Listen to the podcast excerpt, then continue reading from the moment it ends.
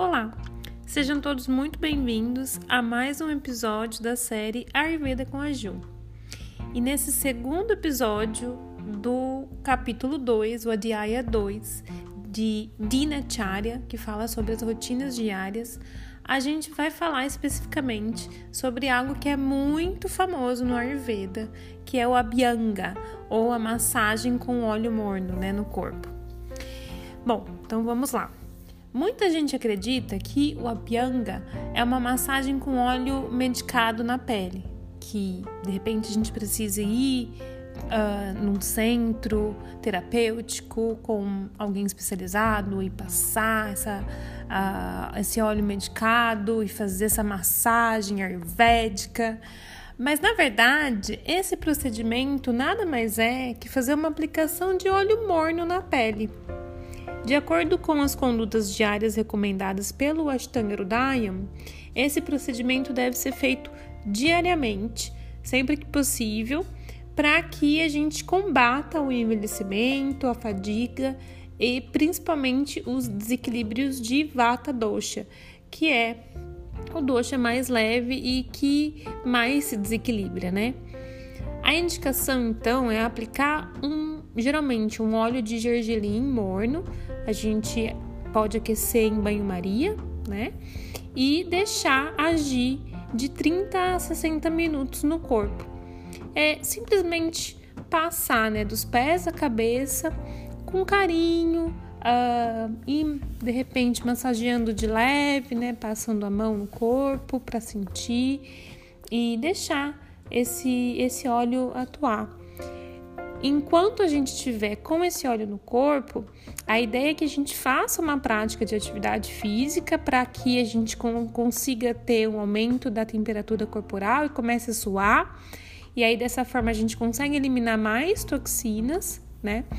E depois a gente tome um banho para retirar esse excesso de óleo que foi aplicado. Veja bem, a nossa pele já tem uma camada de proteção natural, né? Tem os seus olhos naturais. E nada mais importante é, para nossa pele, para nossa proteção é, e manutenção da nossa saúde do que a nossa própria camada de proteção natural. Então, quando a gente coloca um óleo na pele e, e a gente toma banho, a gente retira no banho esse óleo que foi adicionado e mantém principalmente o óleo natural da pele com todos os seus benefícios, né? E o seu microbioma que protege ali o nosso corpo contra diversos tipos de invasores aí que causam doenças. Então, o Ayurveda diz que com essa prática a gente nutre o corpo, aumenta a vitalidade, a força, a qualidade da vida. A gente consegue também melhorar o nosso sono, nutrir a pele e, gente, realmente, para quem faz essa aplicação do óleo morno na pele, a gente sente muita diferença, não só na pele, mas também no cabelo, né? Ele também combate a velhice, prolonga a vida, nutre todos os nossos tecidos, dá firmeza para o corpo, clareza para a visão, diminui o cansaço e é uma excelente terapia para controlar os distúrbios e desequilíbrios de vata dosha. Bom, hoje em dia a gente sabe que é praticamente impraticável fazer essa massagem, né, com óleo todo santo dia. Imagina se todos os quase 8 bilhões de né, uh, seres humanos que habitam esse planeta resolvessem fazer então aplicação de óleo todo santo dia, o que, que não ia ser, né? Não é muito sustentável para o meio ambiente, né? É, não é muito prático. Então, caso isso não seja possível, uma sugestão do Ashtanga Hridayam que tem aqui nesse capítulo é que então a gente faça essa aplicação uh, com, com óleo morno, especialmente na cabeça, nas orelhas e nos pés.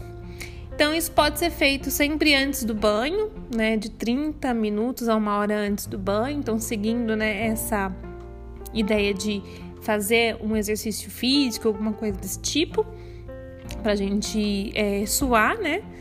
Com essa aplicação do, do óleo no, no corpo e aí depois tomar o nosso banho normal.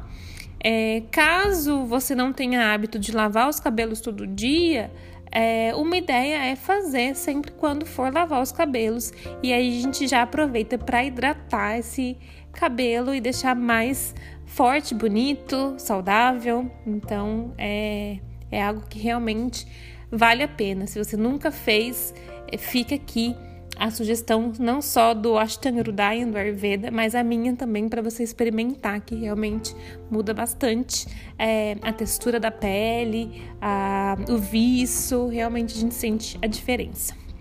E por que então aplicar esse óleo só na cabeça, na orelha e nos pés, né?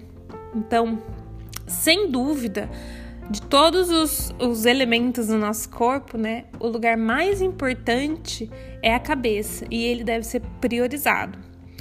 De acordo com uma outra escritura, né, do Ayurveda, que é o Shushruta Samhita, eu comentei rapidamente sobre ela no nosso uh, primeiro episódio, primeiro ou segundo episódio, eh, em que eu falo um pouquinho sobre as principais escrituras, né, do Ayurveda.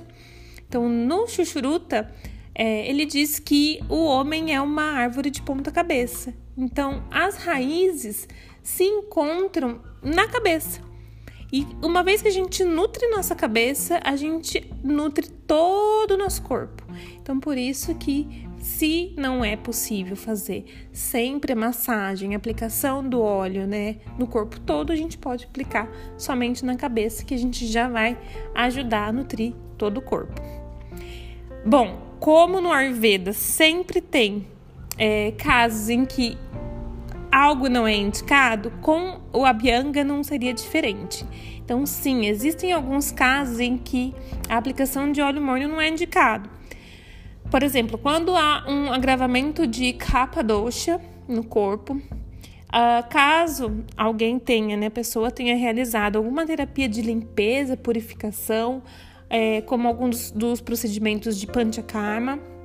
Em caso de indigestão, né, ou seja, quando o Agni não estiver muito bom, estiver fraco, porque a digestão está relacionada com a capacidade do corpo de absorver aquilo que vai ser aplicado na pele. Então a gente precisa de uma boa digestão, né? Agni é forte. E em caso uh, de doença, a pessoa não está se sentindo bem, né, tem algum mal-estar, então esses não, esses casos não são muito indicados. Para as mulheres também não é muito interessante fazer essa aplicação uh, durante o período menstrual, né? Então, para quem ainda menstrua, de repente não é legal fazer durante a menstruação. Bom, é, acho que era isso que eu queria tratar com vocês nesse episódio, né? Essa era, é a prática de Abianga tão comentada, né, por muitas pessoas e é, fortemente recomendada nesse capítulo, né, sobre as nossas condutas diárias. E nos próximos episódios a gente segue falando um pouquinho mais sobre quais práticas, quais condutas a gente deve adotar para ter uma vida mais saudável, né? Manter a nossa saúde em dia. Então, muito obrigada a todos que ficaram até aqui e vejo vocês então no nosso próximo episódio. Até mais!